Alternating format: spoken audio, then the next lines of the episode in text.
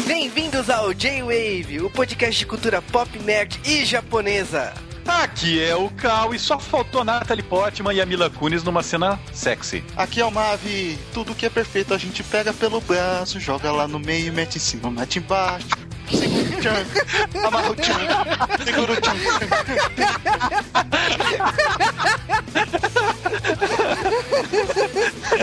E Não mais uma um vez. pouco desgastado do autor fez uma banda chamada Tchan. Em 97. Quais as chances? Aqui é o Rony, e o que, que tem de azul nesse filme? Cara, excelente pergunta. Se eu falar, Aqui é o Juba e Koya Doki Doki Surukedo Aiga love you, love you, Surunara. Isso é a tradução perfeita de Siguru-chan pro japonês. exato. O compadre Watson lá se chama Compadre Tóquio, sabe? Nossa. E é isso aí, sejam bem-vindos a mais um J-Wave, dessa vez com um podcast de tensidão. Cara, que tema tenso, né? Perfect Blue é um filme favorito meu. Não imaginava aqui no J-Wave, mas estamos aqui com uma equipe pra falar de filmes tensos. É, e se você não conhece Perfect Blue, shame on you, né? Você não sabe o que tá fazendo. Esse podcast, excepcionalmente, nós vamos dar um aviso anti-spoiler. O aviso é agora, não ouça se você não assistiu. Mentira. Então, fiquem espertos. E para gravar esse podcast, trouxemos aqui a equipe de tensidão oficial do J-Wave, o Mavi. Tchan!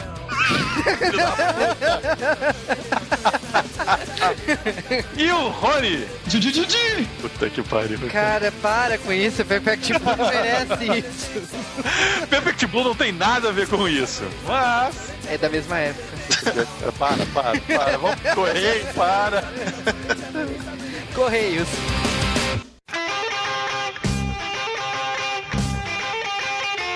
E sejam bem-vindos a mais um Correios do J-Wave. Mas estamos aqui mais uma vez pra falar de Lagoa Azul, né, cara? Eu me sinto num déjà vu. O retorno dos Correios da Lagoa Azul, recebemos um monte de cartinhas dentro de garrafas. Bateu, né? Eu não tava esperando tantos e-mails igual de Power Rangers, né? Mas a galera parece que gosta, né, de Lagoa Azul, né? Power Ranger tem e-mail até agora, o pessoal continua insistindo. Mas vamos falar de Cavaleiros do Zodíaco Ômega, não? Não. Cavaleiro do Zodíaco Ômega. Meu Deus, virou, sei lá, mistura de Pokémon com Capitão Planeta. Eu não quero mais saber disso, cara. Então vamos direto para os nossos abraços. Daí essa semana vamos começar. Um abraço para o Seixão Caura, Para o Ícaro Instante, que nos mandou dois e-mails de voz essa semana. para o Floresvaldo, Para o Almir Sincurá. que mandou um e-mail lembrando do Pequeno Nemo. O link do site que tá traduzindo as tirinhas já tá lá nos correios do podcast depois do Pequeno Nemo. Abraço também para a Damili, Para o Di Benedetto, para a Temachan, para o Diego Miyabi-sama, que está de mimimi, né? Da- daqui a pouco ele vai pedir abraço igual o Daigo. tô vendo, cara. Abraço também para o Cadmo Senpai, Para o Malcolm Tux, para o Olavo, para o Rafael Padilha. para o Bugaf, que reclamou que não tem peitos nesse filme. Não tem mesmo, cara. Para a Lorenz Galahad. Ela ficou pasma, né? Ela não sabia que esse filme tinha a Mila Jojovic, né? Acho que nem a Mila Jojovic sabe. é que nem aquele filme lá que. é- acho que eles filmam o Ed Murphy, não é, cara? Exatamente, cara. É bem esse naipe. Abraço também para o Lucas Marins, Para o Edson, que concordou com o Sensei a Omega Beyblade. Quem não concorda, né? Abraço também para Nicole Nug, Para o Francisco Barroso. para Kel Bonassoli, para o Adalba. Para o Reaper. Abraço também para o Rafael Smoke, que quer um podcast de Charmed. Cara, bom gosto passou longe, hein? Charmed é, Charmed é basicamente uma China com peitos, velho. Pior que China já tem peitos, mas não são tão relevantes. não, mas lá tem mais, né, cara? São mais Tem. personagens. Tem. Chega uma hora que eles cortam o peito da Mil e colocam um peito mais novo. Abraço também para o André Daris, que falou que compra muita coisa com indicação do J-Wave, mas dessa vez ele não vai comprar. Pô! E nos e-mails essa semana recebemos um monte de e-mails, né? Recebemos um e-mail totalmente não relacionado com o assunto do Pedro Guagliano. Ele mandou um e-mail de voz enorme, nós não vamos colocar no ar porque não deu para editar esse e-mail, mas basicamente ele tá fazendo um desabafo, né? De como que é a vida de, de ser fã de cultura japonesa e tal. Cara, não é só fã de cultura japonesa que as pessoas é, criticam, é qualquer coisa que não seja no ciclo é, Big Brother, novela da Globo, futebol. É, tudo que é diferente, né? Então, quando a pessoa traz um gosto diferente e você fala que ah, assisto novela japonesa e coreana, o cara olha com aquela cara assim. eu conheço gente que já perdeu, eu conheço gente que perdeu emprego por causa desse tipo de preconceito. Cara, esse preconceito, como você mesmo disse, ele não é só no Brasil, ele é internacional mesmo no Japão, né? E é, infelizmente é isso, cara. O que a gente pode fazer é tentar divulgar a informação para as pessoas serem menos ignorantes sobre os assuntos, né? E não criticarem à toa. É, e quanto mais pessoas demonstrarem seus gostos nerds e seus gostos diferentes aí pelo Facebook, pelo Twitter, eu acho que eu acredito que o preconceito possa diminuir. Não é uma solução até, mas é, eu acho que é mais visível, mais, hoje com as mídias sociais você se interage bem mais, você conhece pessoas que têm uma visão mais aberta. Então, se seus amigos não aceitam do jeito que você é, então tá na hora de você procurar outros amigos. Momento autoajuda à parte. Também recebemos e-mail do Marco Trace. Sim, e para falar, né, começou com Sensei Ômega, né? É, começou, eu não achei tão ruim, então, cara, gosto é igual braço, tem gente que não tem. Mas, Mas o e-mail dele me ganhou pelas sugestões dele. Ele falou de Another, né, que tá sendo bem comentado no momento, mas o que ele falou aqui é de Higurashi e o Mineko, né? Cara, são dois temas que eu fico falando pro Cal o tempo todo, mas vamos ver se uma hora ele toma vergonha na cara e assiste. É, no caso Anoter, o próprio Bruno Moreira que mandou e-mail depois também sugeriu, as pessoas estão sugerindo isso. Será que tem mais sugestão? Será que eu consigo abafar mais um tema? Agora ele falou também que o Ivan Uzi lembrava muito The Stuff, né? Um, e Invasores de Corpos, né? As ideias do Ivan Uzi, né? Não é The Thing, cara? Tá Daquela da geleia? Geleia? É, tá mais pra The Thing, né?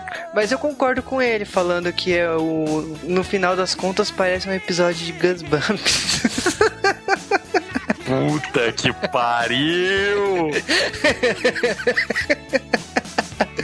o clube do terror, né? Nossa, cara. Agora é meio do Thiago dos Santos, também conhecido como O Rato. Que não é o rato que eu conheci no Mirk, tudo bem. Eu, eu, consegui um, cara. Teve, teve o Psycho lá da DS que eu descobri que era ele. É, cara, mas uma hora você consegue descobrir mais pessoas. Agora, o Thiago, ele começou o e-mail falando que adorou as citações ao quinto elemento. Cara, você viu que o Thiago parece que ele, ele fez um e-mail ao vivo, né? Ele ouvindo e escrevendo os comentários. Sim, é um e-mail longo. Aí ele falou tanto da depilação na ilha, que é uma coisa que.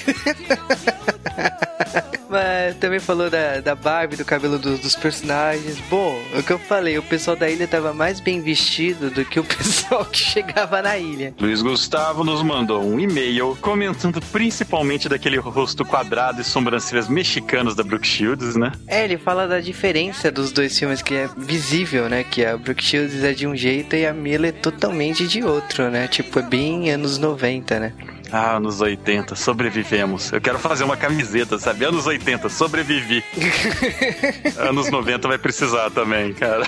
E ele falou que se chocou descobrir que o Richard era o Léo do Charmed. Não, você não foi o único, cara. E agora um momento mais de prestar nossos respeitos, né? Para ouvinte Suia Menezes Siqueira. A namorada né, do Maquizan Tavares. Desejamos força aí nessa situação. É um momento difícil, eu acredito que vai ser difícil realmente é, passar e ver as coisas normalmente, mas desejo sorte aí para ti. E se você quiser mandar um e-mail para a gente, mande para jwavecast@jwave.com.br. Você também pode falar conosco no Twitter em @jwavecast e você deve vai entrar no nosso site www.jwave.com.br, vai entrar no post desse podcast, vai comentar, porque a galera está fazendo muito mimimi que a gente não está fazendo tema japonês, aí está um tema foda pra caramba, Satoshi Kon tema tenso que o pessoal pede também nos e-mails, que não tá tendo. Se não tiver comentário nisso daí, eu sei lá o que, que eu faço de ameaça, cara.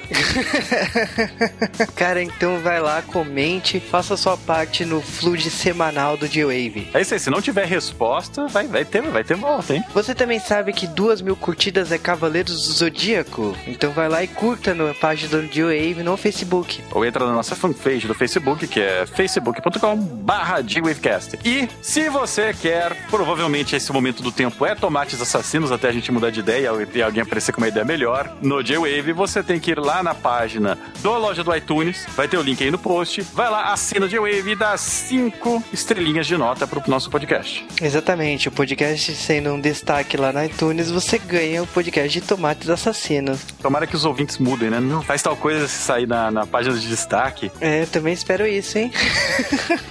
Mas esses foram nossos Correios da Semana. Está na hora de começar mais um podcast tenso. E esse é o primeiro do ano, cara. Tan, tan, tan, né?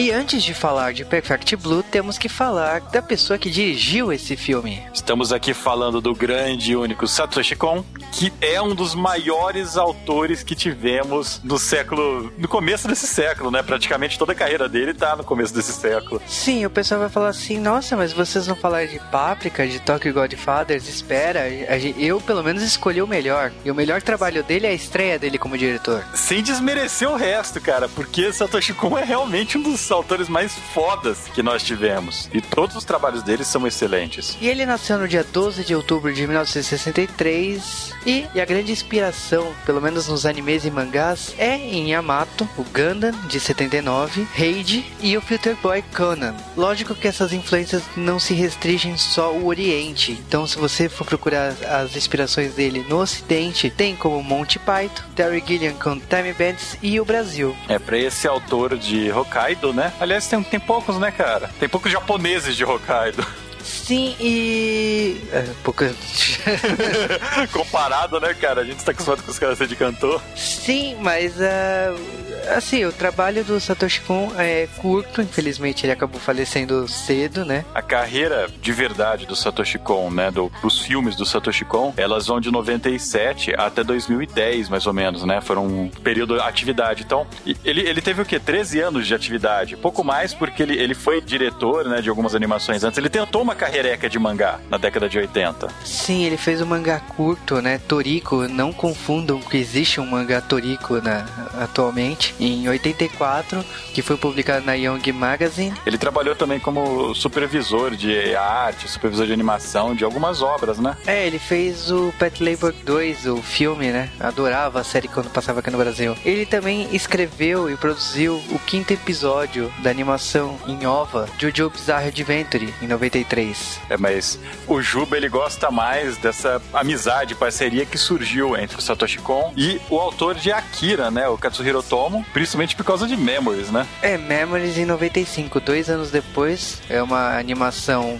com três episódios, podemos dizer assim. E o primeiro episódio do Memories é um episódio escrito por ele, que é o Magnite Rose. E é sobre lixo espacial, Triângulo das Bermudas, tudo levado por o espaço, né? E eu adoro esse episódio, tipo, ele e o, e o segundo, né, que é o Stick Bomb, são os meus favoritos do Memories. E o Memories saiu aqui, tipo, foi uma grande surpresa quando eu vi o DVD aqui na, nas lojas do Brasil. É, infelizmente, a carreira do Satoshi Kon ela teve um fim bem abrupto, né? Depois dele ter produzido pouquíssimos animações, ele a carreira desse ator ela é bem curta, né? Perfect Blue em 97, em 98, né, que foi o lançamento oficial. Millennium Electric, o Tokyo Godfathers, Paranoia Agent, Páprica em 2006, né? Praticamente aí 10 anos produzindo e ele tava em produção do Dreaming Machine, que tava mais ou menos em 2010 ele tava fazendo storyboard e tal para trabalhar com a Madhouse. Aliás, ele gosta da Madhouse, né? E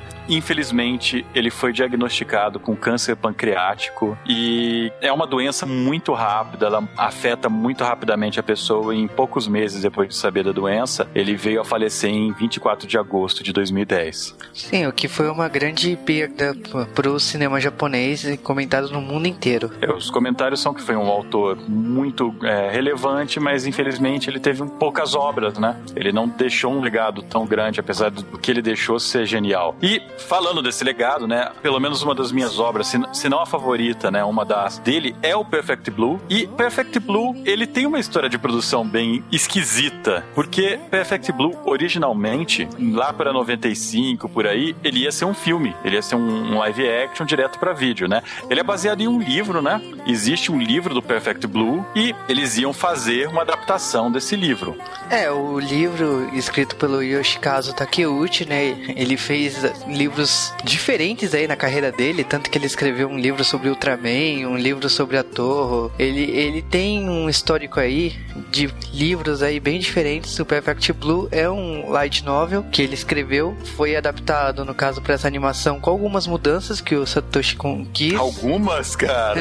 é, o que aconteceu é que isso ia ser um filme, né? E aí aconteceu uma desgraça no Japão. É, o Japão é um país conhecido pelas desgraças que é, passam pelo país. E esse terremoto que deixou uma desgraça considerável e morreu muita gente, acabou cancelando uma série de produções, inclusive Perfect Blue. É, o Perfect Blue tinha patrocínio e tal, já tava com sinal verde, já iam começar a trabalhar, e o orçamento foi reduzido. Eles, o, o estúdio que ia ser filmado, que já estava pronto, foi destruído e tal. Então eles falaram, vamos ter que começar isso do zero. Quando eles viram que eles só tinham dinheiro para fazer uma animação, o Satoshi Kon, né, e o, o roteirista da série, que é o Sadayuki Murai, eles dois começaram a trocar uma ideia e pediram pros produtores: a gente pode fazer umas modificaçõezinhas nessa história? É, vamos dizer que as mudanças dele foram muito bem-vindas aí. É, eles modificaram bastante a obra original. Quando essa obra saiu, os fãs japoneses é, já foram com o nariz meio torcido assim, porque era, ah, não é adaptação fiel. E, cara, ela praticamente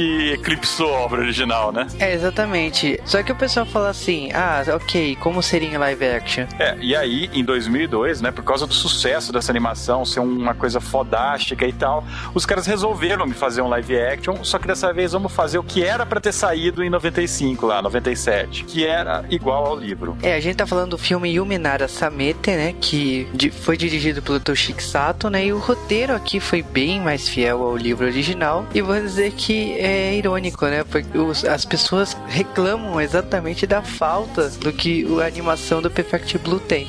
É, a animação é uma animação é, genial. O filme, ele não consegue atingir isso daí, ele é muito mais é, leve, você não tem esse, é, essa densidão que existe na obra original. E quando essa animação foi lançada, ela ia ser exibida num festival, né? E aí o Satoshi Kon, muito safadão, chegou pro colega dele de trabalho, que era o Katsuhiro Tomo, né, autor de Akira, e perguntou se ele não podia dar um apoio para a obra dele quando fosse lançada no festival. É, e esse apoio aí serviu mesmo pro filme atravessar aí e ir para vários festivais aí. Inclusive a gente já tinha falado isso em off com sobre o Tarantino, que o Tarantino já fez isso em filmes de artes marciais como o filme Herói, que ele também apoiou lá, exatamente como o Katsuhiro Tomo apoiou ele, né? Se falasse que o J-Wave tava apoiando, o cara ganhava mais, hein? Ou não, cara. é.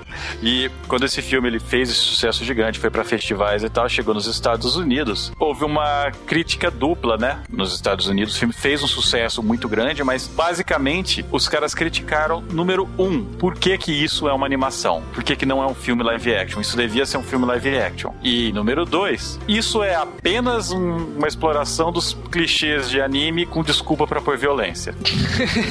Sinceramente, você sabe que essas pessoas não viram o filme, né? Depois dessa. Sim, agora umas curiosidades aí que realmente, provavelmente a gente vai receber aí por e-mail que vocês não falaram disso. E bom, vamos lá. A Mima foi dublada pela Junko Iawa, que é a dubladora da Tomoyo e de Sakura Card Captor. Lógico que ela fez outros animes aí como Madoka Mágica e tal, mas não é o foco aqui. Já a personagem Irumi, que vocês vão adorar ela aí, a Irumi ela foi dublada pelo dublador, aqui no Brasil é homem, né? Mas lá no Japão é mulher, dublador dubladora do Ash, na versão japonesa de Pokémon, a versão original. Lógico que o sucesso de Perfect Blue atravessou fronteiras aí e tem cenas desse filme que foram inspiradas aí, logicamente que foram pagas, no filme Requiem para um Sonho de 2000, do mesmo diretor de Cisne Negro. É, ele, na verdade, ele detém os direitos americanos dessa obra. É, e já começa por aqui. Esse filme já tem a cena da banheira que tem no Perfect Blue. Bom, Perfect Blue, na verdade, nós vamos tentar destrinchar ele o máximo que conseguimos. Esse podcast vai ser especial. Nós vamos avisar a hora que a gente vai dar o spoiler fodão. Então, se vocês não tiverem amor pros seus spoilers, vão até o final. Senão vocês parem quando nós avisarmos. E agora vamos direto para Perfect Blue.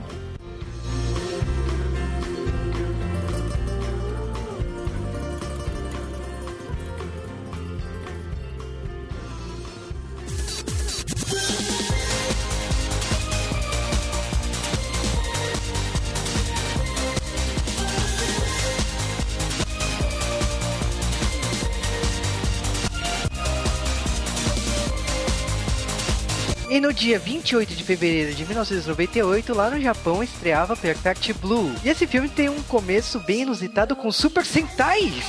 Mais uma vez, nostalgia Power Ranger aqui no G-Wave. Eu aposto que a versão Power Ranger desse Sentai é melhor. Ou não, cara. Mas o filme começa logo depois com um grupo de J-pop, né? Três garotas subindo no palco e cantando uma música bonita. Ou não. Eu tava esperando o Cal xingar, mas beleza. Mas vai lá, o grupo se chama Chan, infelizmente, então. A questão. Ninguém. Silêncio Ninguém puxou né? Sério, sério, eu me contive. Eu falei, porra, calma aí, o Mavi deve puxar, né? Di, di. Mas então, o grupo lá tá se apresentando, você não sabe o que tá acontecendo, a história tá rolando, mas na verdade é a despedida de uma delas. É, na verdade, assim, um pouco antes a gente acho que a, a gente é apresentado a um, a um ambiente meio é, ota- otaku extreme, né, da galera, né? É algo que é atual, recente. Pois é, não, isso nunca vai mudar no Japão, cara. otakus, stalkers e marmanjos procurando confusão, né? Você vê o nível de fanatismo, a vida dos caras é os idols, né? É, pois é, não, galera discutindo, não, em tal single ela cantou não sei o que e tal. E pior que eu falo que eu conheço gente desse naipe. Ah, cara. E também conheço, cara. É o que mais tem no meio de anime e mangá. O pessoal começa a ouvir música japonesa e começa a ficar viciado desse jeito, já sabe qual que é a vocalista, qual que é a membra lá que tá cantando. Eu sei de pessoas que tira prints da, da garota cantando e caindo, tipo. eu não consigo identificar tal diferença de qual música teve apresentação melhor ao vivo e coisa do tipo. Não, eu não sei disso. Se for pegar esses AKB 48, 50 garotas, gente, pra mim é tudo igual, cara. Mas aí que tá, cara. São pessoas que sabem distinguir as 48. Não, não tem diferença não, cara. Não, Não, tem, não tem, não tem. Me, descu me desculpa instantes, mas não tem.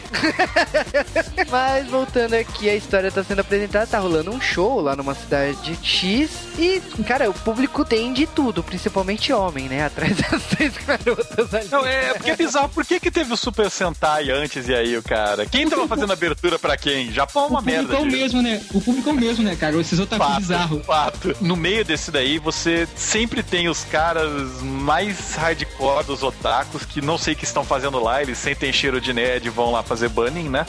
Matadores, velho, que querem arrumar confusão no meio de um show desse. Cara, que isso? É, tem os arruaceiros, né? São os caras lá que estão afim de causar confusão. Isso em qualquer país do mundo, em qualquer cidade do mundo, sempre vai ter. E o Japão não é muito diferente, por mais que seja um país tranquilo. Então tem lá o grupinho querendo arranjar confusão. Tá lá as garotas cantando e os caras tão afim mesmo de causar o caos. Então, mas causar o caos é, é relativo, né? Tacar garrafas no palco. Durante essa apresentação, a gente é meio que assim, apresentada a, a- a três, a três ações acontecendo ao mesmo tempo. Que é a apresentação do Chan, a confusão na- no meio da apresentação e também a gente tem um, um paralelo da Mima, né, a protagonista, no, no metrô, meio que revivendo algumas coisas e tendo lembrança. Já começa a dar o tom do filme. Na verdade, essa despedida foi uma coisa que já aconteceu há algum tempo, né? Com essa confusão acontecendo, ela relembrando no metrô de uma maneira meio estranha. O que acontece nessa confusão é que esses fãs, eles acabam arrumando briga e um dos seguranças do show vai tentar pará-los e, tipo, o cara, ele tem sérios problemas de má formação genética. Ele tem aquela cara de, de sei lá, cara, sapo boi, sabe? Ele, ele é um palmo de distância entre os olhos. Ele, ele tem, tem cara, cara, de protagonista de Massacre da Serra Elétrica, cara.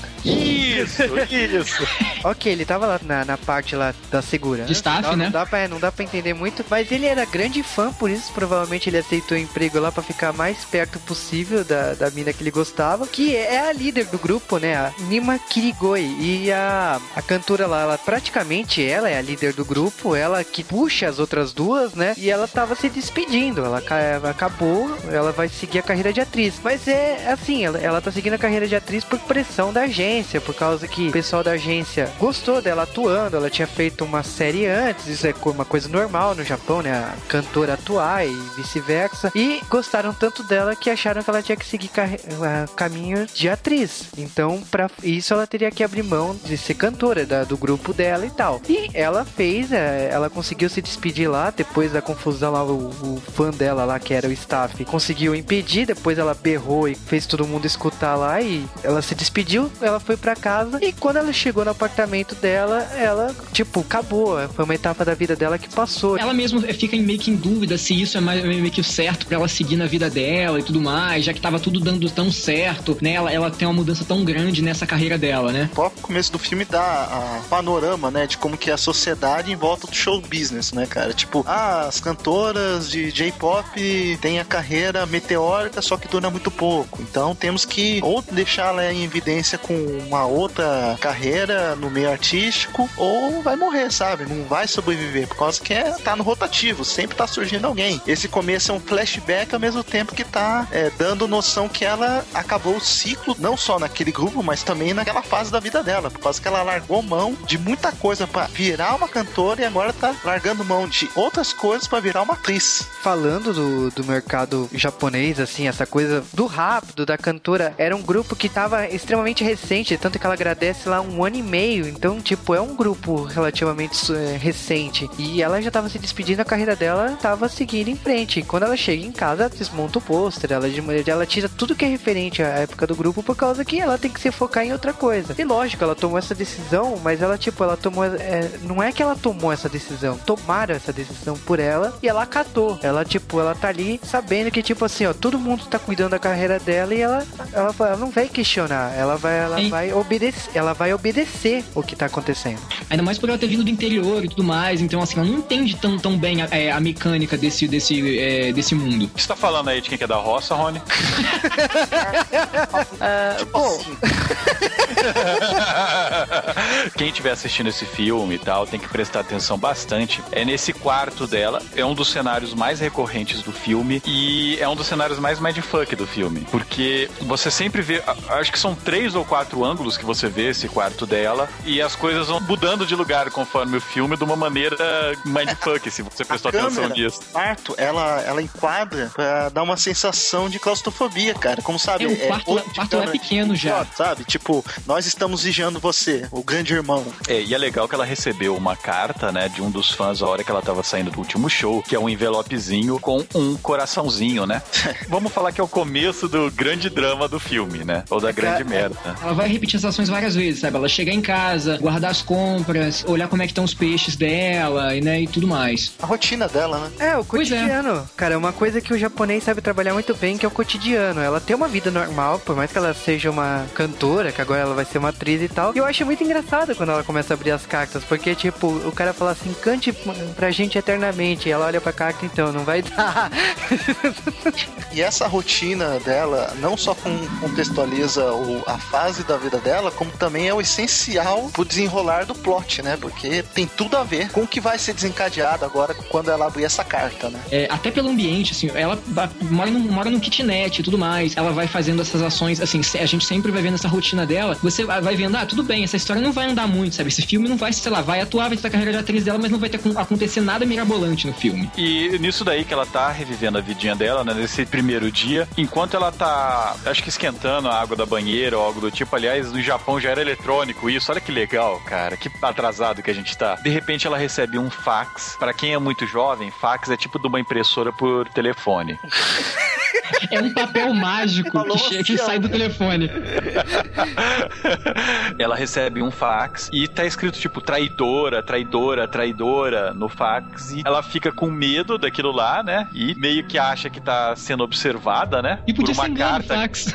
É, tem uma carta que ela recebeu, né? Que fala que ela tá, que tipo, ah, eu tô vendo tudo dentro do seu quarto, uma coisa assim, sabe? Ela fica com medo, dá um cagaço nela, ela fecha a cortina. Ah, mudou Olha, muito, né? também, né? Então ela começa a seguir a carreira de atriz dela. Ela tá trabalhando lá na novela Double Bind, que é o Dorama, né, no caso. E é um- uma novela de suspense, né? Um tipo um. A É um próxima dorama vítima. policial, né? É um Dorama policial. Seria a próxima vítima, né? Seria o equivalente Nossa. aí, né?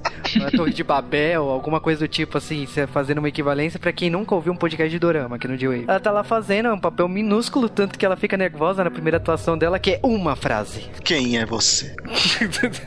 Aí começa a tocar Who, né? Who E o pior é que a novela realmente é um CSI, né, cara? Essa é tipo um romance policial, né? E nesse meio tempo, ela também leva essa cartinha pra agente dela, né? Arumi. Sim, e a Arumi, tipo, primeiro que ela não tá gostando da carreira que ela tá seguindo. Ela não concorda com aquilo. Ela tá lá sob press- pressão, basicamente, e ela tá lá investindo. É, tipo, ela tá apenas aceitando a pressão do chefe dela da agência. Mas a Arumi, ela vê a carta, ela acha normal, ela até, até tenta explicar, falar assim: olha, isso é um site, isso aqui tá é da internet.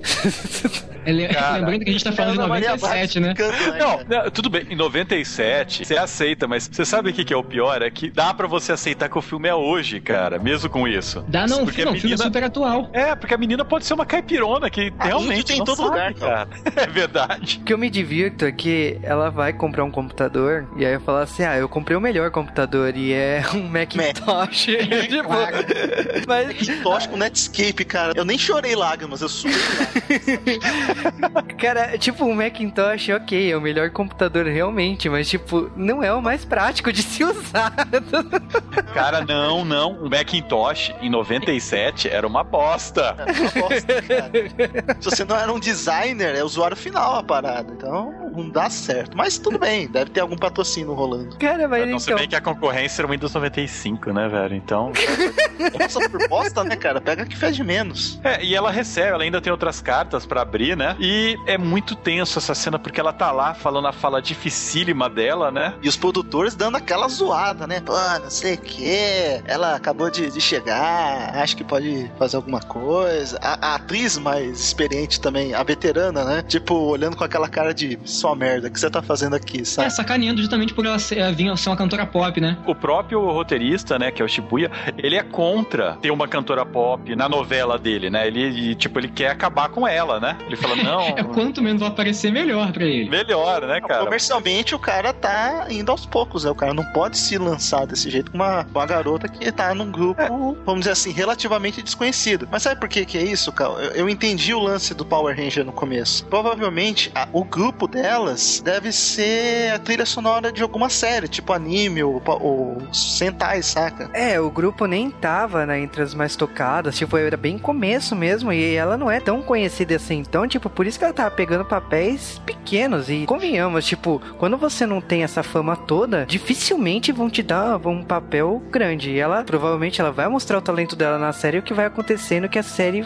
vai dar mais espaço pra ela, ou não, que é uma coisa Eu acho- que... Pode falar. Perdão. Eu, não, eu acho que até durante o filme mesmo é comentado que a- essa série que ela tá fazendo, ela não é tão grande assim. É meio que uma série secundária. Deixa uma, uma, uma novela do SBT. Nossa! Nossa, cara, destrói mesmo, né?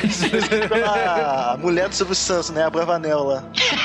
Iris Abravanel. Nossa. Mas, mas eu acho assim, a série tá sendo construído grande suspense aí, ela tá vendo gr- um grande elenco e todo mundo quer saber quem é o assassino, né, da série e tal. Tá- É a personagem dela tá sendo apresentada, você percebe que ela é a irmã da protagonista que morreu, né? A personagem tinha acabado de morrer e ela foi entrando, né? Ela foi se apresentando aos poucos. Só que tipo, a carreira dela pra engrenar como atriz precisa de muito esforço, de precisa de muito impacto. Então, os agentes dela estão se esforçando ao máximo e isso significa que que a série pode fazer o que quiser com a personagem, o que a gente vai ver daqui pra frente. Nossa, Caraca, sem pena. empresário de merda, né, cara? E que pode ter outros serviços aí que ela vai ter que fazer, como modelo e coisas do tipo. Então a gente vai ver que a carreira dela vai. eh, Eles vão ter que trabalhar a carreira dela de várias formas. A questão aí é que ela sendo uma ex-cantora e tal, ela ainda tem sua legião de fãs. E vai aparecer uma carta durante as filmagens lá da novela. Porra, ela recebe uma carta, o agente dela abre no lugar dela e a carta, na verdade, na verdade é um bum, né? A carta explode. que isso, cara? É um rachador isso daí, velho? Mas o rachador não faz assim. Como o rachador faz? Ah, ouvinte nenhum entendeu. Ah, bom, a Mima, ela fica assustada, ela não tá entendendo porra nenhuma que tá acontecendo. Tipo, tacaram uma, uma carta bomba pra ela mesmo. Ela fica assustada, a produção da no- novela fica assustada. É, mas a carta pega no agente dela, né? É, só que isso é o ponto crucial, né? Porque daqui pra frente, o que que vai acontecer? Será que ela vai receber mais coisas contra ela? O papel dela, tipo, será que foi tão bom trazer pra ela? Porque a novela agora vai ganhar um destaque em todas as emissoras, né? Porque uma atriz Eu acho que se eles anunciassem na carta bomba, tra- traria mais publicidade pra série, cara. Quando a carta bomba explode, a gente consegue até- ela consegue ler, né? Tá escrito, assim, a mesma mensagem que tava no fax e tudo mais, então ela começa a ver que aquilo ali tem ligação realmente. Cara, e chamar a polícia que é bom nada, né? Eles não querem chamar a polícia. Não, então, eles não querem atrair a atenção da mídia, só que aí que tá. Se o negócio quisesse ser explorado, eles poderiam ter explorado a publicidade em cima disso, cara. A desgraça vende. A Mima, ela fica meio encanada com isso daí, com aquele negócio do site e tal. A agente dela, né, a Rumi, ela acaba, pá, vou trazer um computador pra você, que era o Mac, né, e vai tentar ensinar a jumenta a usá-lo. É, porque a jumenta comprou. porque a jumenta comprou o Macintosh. Ela não É uma sabia usar. mimada do interior, cara. Mas a Rumi, ela sabia, ela ensinou, ela mostrou lá o site e ela se diverte, né? Ela descobre que é o quarto dela, né? O site. E que conta coisas do cotidiano dela. Ela, ela ri, mas ela, Ela é uma também fica, idiota. Ela também fica assustada em descobrir que tudo que ela O faz. que ela faz, né? Acaba parando na internet, né? Mesmo não sendo ela que tá escrevendo. É, e não, e até dúvidas, tipo, ela ir no supermercado, ela, ah, eu não vou comprar isso, eu tô sem dinheiro, eu vou comprar outra coisa. Tipo, como que esse cara sabe que ela não quis escolher aquilo por motivo de dinheiro? E, mas ela ri, ela faz pouco caso no começo, mas a questão é que Alerta de Stalker ainda não apitou nela, né? é muito. Ela é é muito burra. Ela é burra. Convenhamos, o agente dela mereceu ter aquela bomba explodida na cara, né? O suspense tá sendo construído pra gente, né? A gente tá assistindo toda essa história. A produção da novela decide assim: olha, a sua personagem vai mudar de personalidade absurdamente. Só que pra você mudar de personalidade, a sua personagem vai ter que acontecer algo extremamente chocante pra ela mudar de personalidade. Então ela vai ser. Por que não, estu- né? ela vai ser estuprada. Não, antes que estuprada, tem toda uma finesse na coisa. É um gang rape, cara. Como que o personagem dela, que, sei lá, de, de coitada, foi parar por um, foi num clube de strip dançando no meio daquele monte de marmanjo? Ah, meu filho, se eu te contar. Mas aí que tá, a, a- a trama se preocupa a ponto de mostrar por que, que a personagem vai mudar desse jeito. Então tem todo aquele plot do cara procurar a personagem na rua, oferecendo trabalhos que você não sabe se são sexuais ou não, mas que ela vai. É, é escusos, que ela vai ganhar bastante dinheiro com isso. ela- a personagem se sente interessada. Na verdade, é só uma dança sensual num, num bar de strip. E só que o bar de strip vai acabar rolando o estupro, né? É, o um motivo. Cercadinho lá. Várias cenas do anime, conforme você tá assistindo, você acha que alguma coisa acontecendo com ela, porque a personagem dela é muito ela, né? Então, várias vezes você vai pensando, mas será que ela tá lembrando de alguma coisa e de repente corta? Os Às vezes, são tipo, contínuos, não tem a separação, o meio termo, tipo, é mostrando isso aqui é uma filmagem e isso daqui é a vida dela. Os takes são contínuos, então faz essa confusão. você fica bem é, pensando no que, que é isso daí, né? Fica bem pesado. Também eu acho muito importante a reunião que eles decidem que vai ter o estupro na novela, por causa que a Rumi, ela é totalmente contra. Só que a Mima, ela tá tipo, ela concorda, ela, ela não questiona isso. Tipo, como todo mundo da agência ajudou ela, ela, ela vai a onda. Se querem que faça isso, ok, ela vai fazer. É uma jogada arrojada dela, porque muitas atrizes tentaram isso no começo de suas carreiras. Não sei às vezes se é pra ganhar algum favor em troca né, no, no show business. Eu não vou julgar a índole de ninguém, mas às vezes funciona. Olha, se eu quiser virar uma boa atriz, eu vou ter que fazer papéis expressivos, fortes,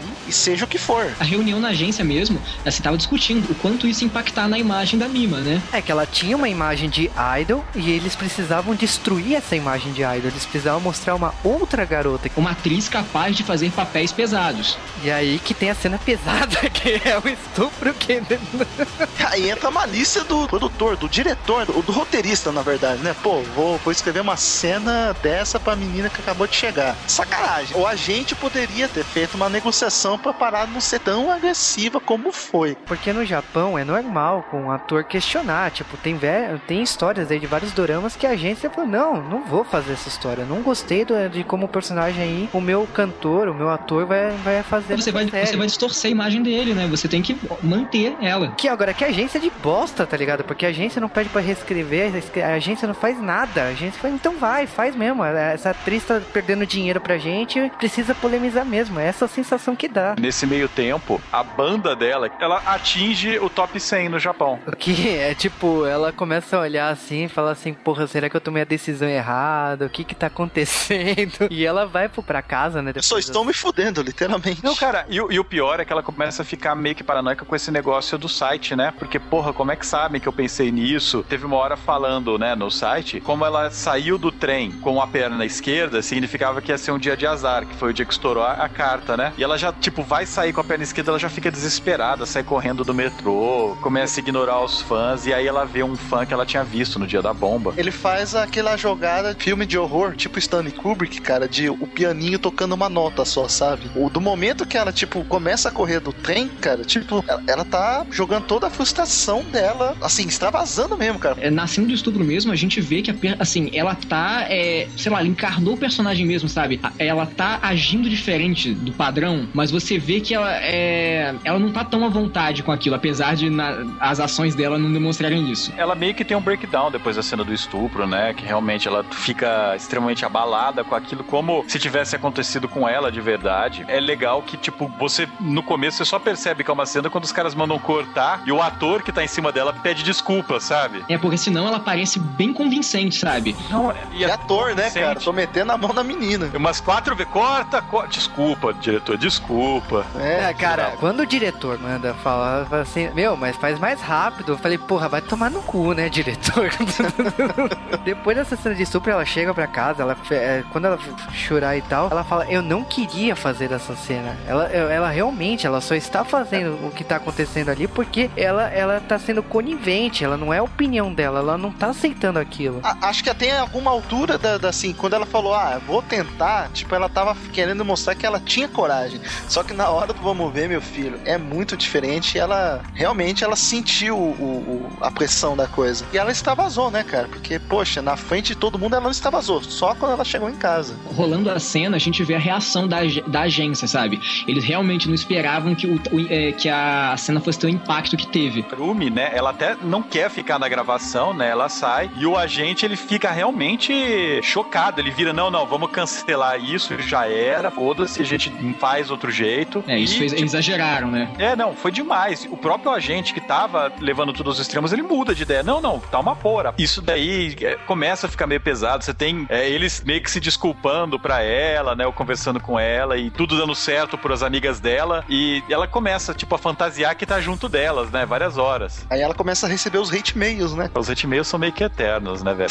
e depois dessa cena de estupro, Depois disso, ela tá pra casa, ela vai alimentar o os peixes, ela descobre que os peixes estão mortos. Ela, ela começa a pirar, pra falar a verdade, né? Ela, a partir daqui você não sabe o que tá acontecendo. Paralelo a isso, a, a cena vai pro roteirista da novela. Ele tá andando lá no estacionamento, ele abre o elevador, né? Ele aperta o botão do elevador e ele vê um, um toca-fitas, né? Um toca-CD lá dentro do elevador, tocando a música do grupo da atriz, né? Do grupo que era da atriz lá. Só que não, logo na sequência, a porta do elevador se fecha e quando abre, você vê a parede cheia de sangue, o cara no chão sem os dois olhos. Morto, logicamente.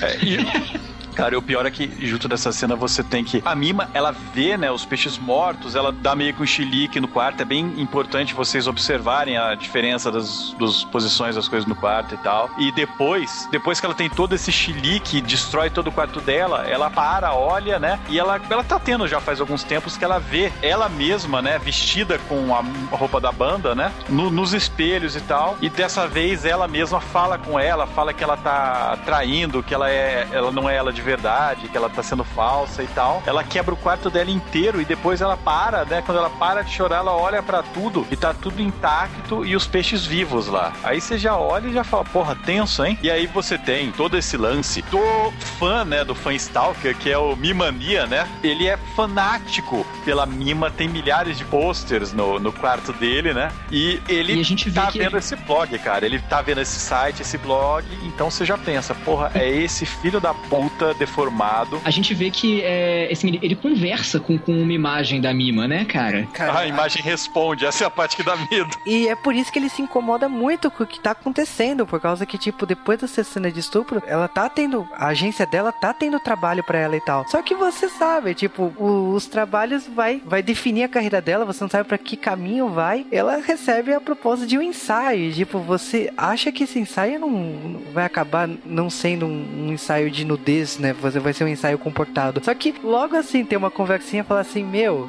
é o Murano. O Murano sempre consegue tirar a roupa da- das minas que ele fotografa.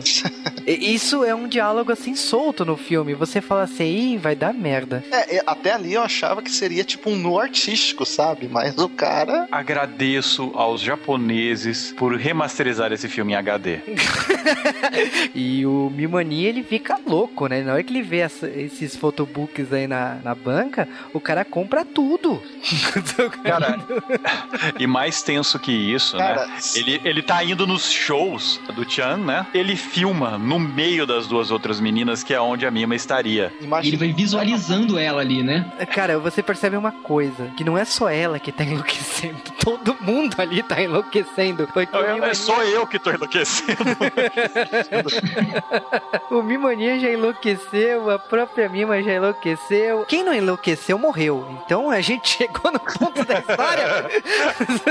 e você pensa que parou por aí? Não, tem mais gente pra morrer aqui. É, esse é o ponto da história que começa a ter o, aquela espiral de. De mindfuck. É, de o que é real e o que não é. Na cabeça dela, né? Porque ela começa, tipo, tô andando na rua e de repente corta, aí de repente ela tá filmando a cena, corta, ela tá no, no quarto dela dormindo. É, a partir desse momento a gente começa a perder a noção da realidade, né? Tudo fica, fica não linear, tudo fica solto. Até porque você vê ela acordar quatro vezes e, tipo, são as cenas finais aí da novela. A novela tá acabando. E a partir desse momento você não sabe mais o que, que é real e o que, que é fantasia. ela mesma começa a confundir, porque ela, às vezes, ela tá falando alguma coisa, né? Na novela, você escuta chamando ela pelo nome dela, né? E de repente você vê a mesma cena de novo com o nome do personagem. E você fala, que porra, velho! Quem que- que- o que, que é real ou não? Será que ela que tá pirando ou que ela mesma começa a se, se enrolar com isso? Cara, chega ao ponto de ela errar a cena e ela falar o nome da Rumi lá e, tipo, pra atriz, né, da novela, e ela fala assim: eu, eu não tô perdendo aqui meu tempo pra você errar a cena. Tipo, ela faz uma brincadeira e tal. E a Mima olha assim: Meu, estou filmando. E aí ela, ela faz a cena direito, aí ela acorda na cama, tipo, ela pirou. Começa a ver aquele cara stalker, né? Por tudo que é lugar. E, tipo, ela olha, dá um relance de, de- de- assim de cabeça e, e o cara não tá mais lá. E tipo, ela, ela fala isso pra gente dela, pra, e pra, pra empresária dela, e, e eles, tipo, não, não tinha ninguém ali. O que, o que você tá imaginando coisa. É, ela começa tanto a ver o, o Stalker a, a quanto ver essa, essa outra imagem dela, né? A, a imagem dela de, de idol. É, ela tem- até tenta perseguir a versão idol dela, uma cena, né? Ela aparece, ela fala, não, agora eu vou te pegar. E ela vai correndo e tal, sai, até parar no meio da rua. E ser atropelada. Pois é, e assim, até- Acordar até- de novo na sua cama. E até como, assim, a forma que ela vê a, a Idol, você pode ver que, assim, tudo ao redor dela tem muito pouca cor, mas em compensação, a imagem de Idol dela é super colorida, sabe? Ela se destaca no meio da multidão. multidão. Imagem de idol não interage com ninguém, mas ela vai esbarrando em todo mundo e tudo, e tudo mais. Você vai vendo que realmente isso é coisa da cabeça dela. A gente não tem noção até que ponto isso tá influenciando ela. E é nesse ponto que ela tá começando a ficar maluca que a, a série, né, a novela acaba. E eu acho que a solução mais louca, né, já que o roteirista morreu, ok. Então o assassino é uma paranoica da cabeça de todo mundo da novela. Tipo, eles explicam lá que a paranoica é o grande assassino da novela. Eu falo a paranoica por causa que subentende-se que a, a assassina da novela seja a própria Mima. E, e- e ela até na série fala, tipo, você acha que era uma, uma cantora de J-pop e que virou atriz, mas na verdade você é uma assassina. Aí Cara, essa, essa cena é tão foda por causa que ela acontece duas vezes. E a Não. primeira, você não sabe o que tá acontecendo. Então você fala, caramba, tipo, realmente o assassino do, filme é ela mesma? Porque ela tá falando cantora, da atriz e tal. E logo depois a cena é refeita, só que com a personagem. Então, então falando da enfermeira e blá blá blá. E tipo, é a mesma cena, só com os diálogos diferentes. Então dá um nó na tua cabeça. É a hora que tudo começa a se, a se cruzar, né, cara? Todas as informações que você recebe no filme. Cara, mas é, é- é o quê? 20 minutos de mindfuck, velho. Teu cérebro escorrendo pelas orelhas. Nesse meio tempo, enquanto isso tá acontecendo, nós vemos lá o fotógrafo esperando por uma pizza, né? E, tipo, no que que ele vai pegar o dinheiro, o entregador joga a pizza no chão e ele fala, porra, mas é assim que entrega, caralho? No que que ele abaixa pra pegar, o guri, ele saca uma faca, enfia no olho, né? Picador de gelo, né? Vai lá e mata um infeliz. É, mata- até aí você poderia achar que era qualquer um. Só que o problema é que é a Mima. Tipo, sem o boné, ela disfarçada de entregador de pizza. E você olha e você fala, WTF, cara! E nisso que ela tá eh, mandando ver no cara e matando ele, de repente ela pega e acorda e ela para e pensa, pô, isso foi um sonho. Só que ela, no dia seguinte, ela pega o jornal e vê, tal carinha foi morto, tá lá lá, tá lá lá. Sabe? Tipo, olha no armário e tem roupas manchadas de sangue. O que, que tá acontecendo com ela? Cara, tipo, essa cena do armário, você não sabe o que tá acontecendo, você depois de ver o final da série e tal, você realmente começa a achar que é ela. E quando ela abre o armário e você vê aquela roupa ensanguentada, pronto, é ela mesmo. Durante essa cena toda tem um projetor exibindo as imagens do photoshoot dela, né? Do ensaio dela lá na Pois é, casa. isso vai, a gente, isso vai piscando subliminarmente pro, pra até pra quem tá assistindo o filme. É, você vê coisas que. Uou! Não, É bem cena, aggressive. Ela, ela é com- cosmeticamente é, muito bonita por causa que, tipo, pega a luz nela, certo? Batendo no cara com picador de gelo, ela sangrando enquanto que tá passando as imagens ao fundo dela. Não é não semioticamente, é literalmente assim, aquela, aquela imagem dela sendo projetada nela, sabe? Aquela imagem ruim sendo projetada nela. Aquilo chamando mais atenção que ela própria. E a imprensa já invadem praticamente o apartamento dela, que se aí você vê como é claustrofóbico aquele apartamento. Meu quarto é maior que o apartamento É inteiro. um kitnet, cara. Cara. cara, eu morei em kitnets gigantescamente maiores que aquilo. Cara, mas é Japão, né? Japão é assim mesmo. Eu já morei em países gigantescamente maiores que aquilo.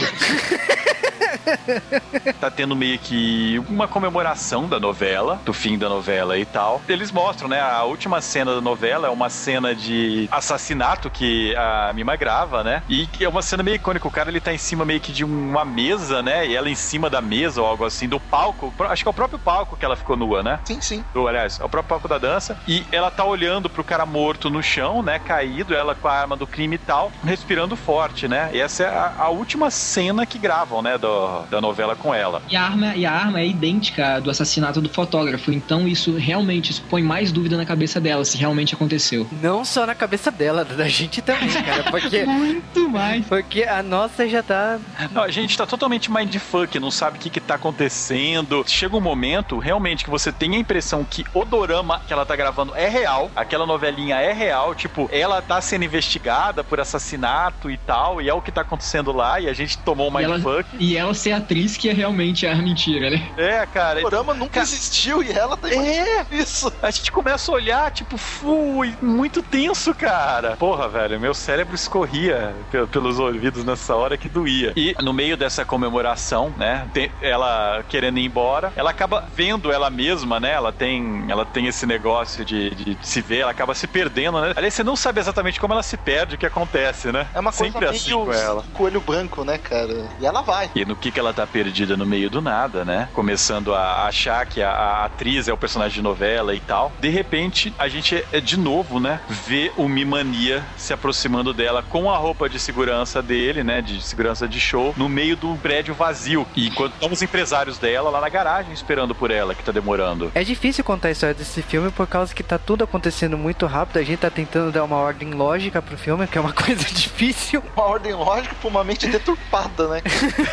Muito obrigado. Esse negócio do Mimania, ele olhando pra ela, não, né? Ele tá atacando, porque ah, você não é a, A minha, a a mima de verdade, né? Você é uma mima falsa, você tá substituindo ela, você tá imitando ela, não sei o que. Você concorda plenamente com esse cara, sabe? Não, você tá certo, cara, tá de boa. Não, calma. e ele vai lá e ele meio que é, faz de novo, né? A, a própria cena do, do estupro em cima dela, ela desesperada, tentando evitar isso, né? Ele vai matá-la e tal, tá em cima dela, vai violentá-la, né? Aliás, ele tá violentando já. Pois é. E no meio disso daí ela consegue, é, de repente, um martelo, né? É, o cenário tava sendo desmontado, né? Já que a novela acabou. Então, tipo, acabou a cena e já estavam já tavam desmontando. E tinha um martelo ali parado. E ela usa a favor dela. Ela dá-lhe uma martelada na têmpora, deve doer, imagino eu. Pra caralho. Não é o martelo biônico do Chapolin, não, cara. É o martelo de verdade. né? Bateu com gosto. E o cara cai lá e ok, tipo, ela, Não, cara, ela tem na hora, né, Ju? você acha que ela se safou, né? Ela conseguiu. Cara, o pior é a cena dele caindo. Ela levanta com o martelo na mão, joga o martelo no chão, ela tá bufando, né? Respirando forte. E o cara tá caído do mesmo jeito que a cena final que ela gravou, né? De que ela tinha assassinado alguém. Então você fica olhando. WTF! É porque, tipo, ela também. E no ela- mesmo lugar, é, e no mesmo lugar. E é, é também porque ela se projeta o tempo todo. Então, tipo, quando ela faz isso, quando ela acredita que é assassina e tal, e quando ela se defende, você vê que ela tá se projetando a ponto de ela querer destruir o que ela fez, ela quer apagar o que ela fez. Então, o ato de bater no cara, de, de sair ali, de fugir, não é só de fugir, mas é o ato de esquecer, de superar o que, o que aconteceu. Realmente é um trauma pra ela. Uh-oh, we're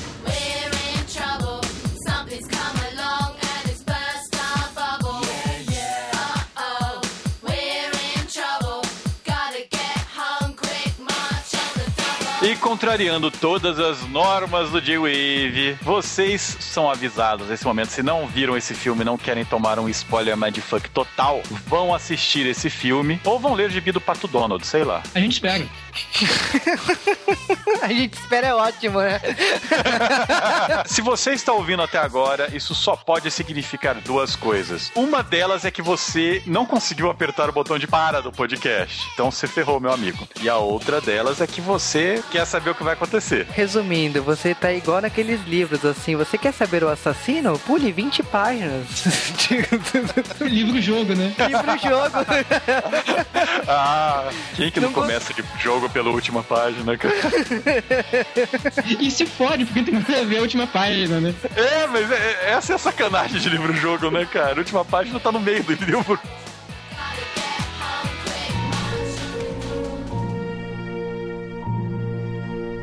A empresária da Mima, né, Arumi, ela acaba achando a Mima saindo, né, desse lugar. A Mima é em prantos, né, não sabe o que aconteceu. Em frangalhos, né? Ela mal mata o cara, ela já tá vendo todo mundo aplaudir pra ela, como se fosse a cena, sabe? Cara, esse momento rolou um momento Tindy. Parabéns! E o lance da, da Mima, ela vê o palco sem nada, tudo limpo e estranhar. É, logo depois, né, cara, ela chama a Arumi pra ver o que que aconteceu. Ela olha lá e, porra, não tem nada, né? Não tem ninguém. Não, é um momento que eu falei, tudo bem, gente, desisto, não entendi mais porra nenhuma, eu vou parar aqui. O, fi- o filme ganhou de mim. Ou alguém tá querendo sacanear fortemente ela, cara. E Você sabe que agora que eu notei que a Arumi, ela provavelmente é mãe do Mimania, porque ela também tem os olhos afastados com um rosto de distância um do outro. Não, Não, pois não, é, não, não, assim não, como não, eu não confio em ninguém que tem o olho todo preto, eu não confio em ninguém que tem o olho a um palmo de distância um do outro. Cara, Tem dois palmos, cara. Ela é um cavalo, os olhos são do lado, velho. Nossa. Uma coisa que é muito importante aqui é que o Mimania, antes de morrer, ele solta que ele recebia e-mails da verdadeira Mima. Então, você não sabe o que tá acontecendo, mas tipo assim, se, se ele enlouqueceu ou não, se ele tá lá tentando matar a Mima ou não, ele, você sabe que ele foi ordenado. Então, realmente existe alguém por trás disso tudo. Não, e o pior é o seguinte, assim, você não sabe se realmente a Mima que a gente tem acompanhado durante o filme é de verdade, ou se, se ela é essa, se, ela- é uma personagem, se ela é alguém realmente com problemas. Ou se o próprio Mimania é de verdade, né, cara? E aí- Toda a imagem dele é o estereótipo do, do psicopata, né, cara? Da- o Stalker psicopata. Você não pode confiar plenamente nisso. Não, pois Cara, é isso, ele realmente pode ser uma, conspira. uma projeção psicológica. Tudo conspira pro Mimania, o filme inteiro, né? E aí ele morre ou, ou não morre, né? E você acha, fudeu. E aí a Rumi, ela leva a Mima, né, pro apartamento da, da Mima, né? Vamos falar, tipo, ó, agora você precisa descansar e tal. Ah, mas e o empresário? Onde ele tava? Ela pergunta. Deixa eu ligar pra ele, então. E aí, Aí vem a essa- cena mais cara- mindfuck. O Mimania e o empresário dela trucidados num cantinho, sabe? ela A gente tem um corte pra, pra Mima no apartamento dela, aí beleza, ela vai, olha os peixes dela, que estão vivos novamente, olha pra parede, o pôster do Chan tá lá e o quarto tá todo arrumado, sendo que o quarto foi se desarrumando é, gradativamente no filme. Só que o importante Sim, não é isso. Ela abre a janela e não vê os prédios que estavam lá na noite anterior. Pois é, onde é que ela tá? O que choca nessa cena é a questão do quarto, né? O ângulo que o quarto tá sendo mostrado. Porque é o oposto do que a gente tá acostumado. O filme inteiro a gente tá vendo o quarto de um certo ângulo. E aqui você dá a sensação que você tá Alice no País dos Espelhos. Porque realmente é o inverso. Tipo, tá tudo do outro lado. Realmente, assim, é, é- essa é mostrar desse ângulo, é mostra, assim, a gente nunca viu o quarto desse ângulo. É meio que uma revelação realmente. E logo em seguida a gente tem a maior revelação do filme, né? E ela tá falando com a, a Rumi, né? Tipo, ah, como é que tá as coisas? Você tá aí e tal. De repente aparece a merda da versão dela, é, Idol, né? Com um vestido totalmente vermelho, né? Com luva. Branca. Luva e bota paquita, né? Branca. É só que aí no reflexo do espelho, até como o Juba falou do lance de Alice, a gente tem o reflexo re- do que, que é a realidade realmente dessa, dessa imagem. E aí é uma coisa triste. Cara, é nessa hora que a coisa pega. Por causa que a câmera vai pro vidro, né? da- do apartamento. E você vê que aquela mima, né? Aquela projeção dela da época de cantora, não era ela. Não é mais mindfuck, é mind rape direto agora. Você olha pra aquilo, ela, tipo, a versão idol dela é normal e no espelho ela é a outra. E o pior é que é a maneira que, que você acha que a Mima tá vendo, né? Uma versão é igual a ela e a, a no espelho não é. É, no, no caso aí a gente tá falando da Arumi, né? Só que, tipo, a Arumi, ela adorava o que a Mima fazia, a ponto dela se vestir igual a Mima de- na fase idol, ela usar uma peruca igual a Mima, então, tipo, ela estava caracterizada, tava fazendo um cosplay. A Rumi, ela era uma idol antes, né? Ela teve Depois a carreira igualzinha, né? A da Mima. Ela, ela era a idol, foi tentar virar atriz, só que não deu certo. A E carreira ela tá dela tentando caiu. evitar que isso, com que isso aconteça. E ela é, tipo assim, ela se projeta muito na Mima, porque ela já viveu tudo aquilo. Então você percebe que né, no atual momento, assim, no momento que ela se projetou, no momento que ela também enlouqueceu e criou essa personagem, é ela quis ser a Mima, a ponto dela fazer tudo isso, e dela achar que matando. Você, nesse momento, a personalidade da Arumi também não, não dá pra saber, por causa que a Arumi projetou tanta Mima que ela criou uma personalidade, uma Mima assassina, vamos dizer assim, dentro dela. A Rumi, ela vai e ataca a Mima de verdade com a mesma faquinha assassina que, que por acaso também é a faquinha que aparece no, no seriado lá, né, do Bobine. Pois é. E assim que, assim que a Mima começa a se defender desse ataque dela, a imagem da Arumi começa a surgir pra Mima, sabe? Ela meio que consegue enxergar a verdade. E a, e a Rumi só tentando matar a Mima. Detalhe que a gente não tá vendo, né? Na maioria das vezes a gente vê duas Mimas, né? Uma idol, né? E a outra normal. E a Mima, pra tentar fugir disso daí, ela, tipo, se joga do apartamento, né? E acaba caindo num outro prédio. E tem uma perseguição, eu acho muito tenso, né? De volta àquilo que o, Rony falou das cores. Porque o mundo, ele é, É todo... cinza, né, cara? É, ele é cinza, ele é todo morto, sabe? É uma- são cores sem brilho, não tem nenhum brilho nessas cores. Elas são. A versão idol dela, ela é toda clara, sabe? Ela é toda anime do Clamp, brilhante, as cores muito vivas, né? O vermelho muito vivo e a forma como ela se move. Eu vou falar que, tipo, aquilo me assusta de uma maneira, me incomoda, cara. É, a Alice faz uma maravilha total, né, cara? É, ela É se move assim com graça, né? Como se ela fosse realmente uma, uma- algo, algo etéreo, algo mágico mesmo. Por mais que seja uma perseguição, uma corrida, né? Que a Mima verdadeira ela tá tentando fugir, você você também não sabe na altura do campeonato se é Arumi mesmo, por causa que aquela sutileza, aquele salto, que, o jeito que ela tá andando atrás É porque dela. você, você, você, a gente vê o desespero da Mima correndo, só que você vê a, a Arumi perseguindo ela numa, numa calma, numa leveza, sabe? Que você é, é um contraste muito grande na situação. Tem espelhos no meio do caminho e tal. Então, quando você vê a Mima correndo, ela tá correndo desesperada, mostra ela e o reflexo. E quando é a Rumi, mostra a Idol correndo, toda é, jeitosa e flutuando no ar. E atrás, na imagem do espelho, né? A, a, a Rumi, A Rumi correndo toda desesperada. suada, cara. Babando, velho. Esbaforida, cara. Ela tava esbaforida, desesperada, tipo. E ela tá cega também, né? Tipo, você percebe pelos olhos da Arumi, por causa que não é, é, é o corpo da Arumi, mas não é Arumi, né? Ela é como se ela tivesse possuída. Então ela tá correndo atrás, esbaforida. Então aquela sutileza que a, a Mima é, Idol tá fazendo é tudo da imaginação da Mima, né? Pois é, até che- chega um momento em que, assim, elas quebram um vidro e tudo mais. Aí, é, a- no, no embate, a Mima acaba tirando a peruca dela. Aí, é, meio que a Arumi começa a cair em si. Ela vê que ela, tipo assim, ela não é a Mima. Mas ela se desespera, ela tenta colocar a peruca novamente. Ela quer se apegar a essa imagem. É, Aí, ela tentando pegar a peruca, né, ela se... Ela abre o bucho dela num vidro. E aí a gente tem de novo, né, aquela cena que era a primeira vez que a Mima perseguiu a Idol Mima, que tá vindo um caminhão na direção dela quando ela finalmente vai pegá-la. Só que Isso, dessa e é, um- vez tá é, é um vindo momento, é, Arumi, né? é um momento de redenção da Arumi, né? Ela, ela, vê a ela, vê, ela vê aquilo como se fosse um show, sabe? As, ela, é, as luzes caminhando em direção a ela. Cara, e a Mima, ela vai lá e fala, ô caralho, e salva ela. E agora eu vou contar uma coisa muito importante pra vocês. A primeira vez que uma das pessoas que tá nesse podcast aqui mostrou pra mim esse filme, ele mostrou direto essa cena. Que filha da puta, hein? Ah, mas cara, que spoiler! Tô quieto. ele deu um spoiler do filme no começo já, filho da puta. Estragou todo o filme. Que ser viadinho de merda, hein? Cara, no final de ano não seria completo se eu não tivesse fudido com a cabeça de alguém. E detalhe que eu olhei e falei, nossa, que, que que é isso? Eu só vi essa cena da É, perseguição. meu fora do contexto não dá pra ver nada, né, cara? Não, eu não entendi nada, Não, né? mas, sabe, que, eu- sabe que isso foi até importante? Porque você vê aquela cena do final e assiste o filme de novo, do começo, você pensa que aquela cena dela vendo o caminhão vir em cima dela, na verdade, psicose, era né? real. E tudo aquilo que você viu na sequência final, na verdade, não é real. Não, você só mostrou essa cena pra mim da, da briga. Mas, cara, é meio que termina sem você saber o que aconteceu, né? Tipo, o que que é real, o que que não é real, né? E a gente tem meio que uma cena de algum tempo depois, né? Não se sabe quanto tempo, ou nem se sabe se realmente é algum tempo depois. É, porque a gente vai pra uma clínica, ela, a, a Mima tá visitando a Arumi, né? Só que a Arumi tá loucaça, né? Com um ramalhete de rosas, ela tá achando que é a Mima, ela pirou de vez.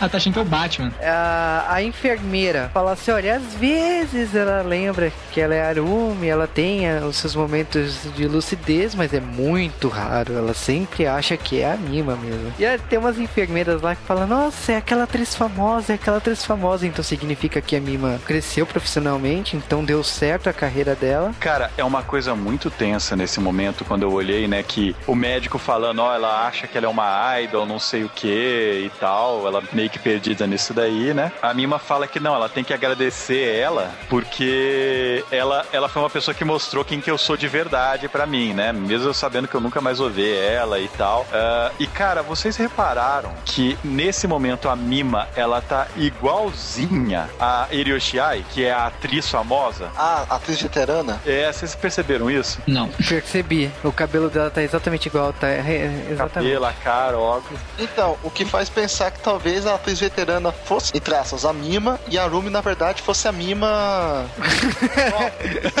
e daí, mas na verdade, o- a Mima jovem, na verdade, ela era a Rumi e a veterana. Nossa, nossa. É a pirata. não, dá pra entender com isso daí que o Cal falou, e não só isso, quando ela se olha no espelho e fala, eu sou eu, é que na verdade a veterana, ela roubou a identidade da Mima. não, até a hora que ela, ela tira o óculos, cara, ela tira, quando ela tira o óculos e se olha no espelho, não é o rosto dela, é o rosto da Mima. Sim. E não da veterana, quando ela se olha no retrovisor do carro. Então eu fiquei olhando e falei, caralho, que porra! Para! Filme! Eu sou eu, ela fala. É, eu sou. Cara, é uma coisa assim tão mindfuck.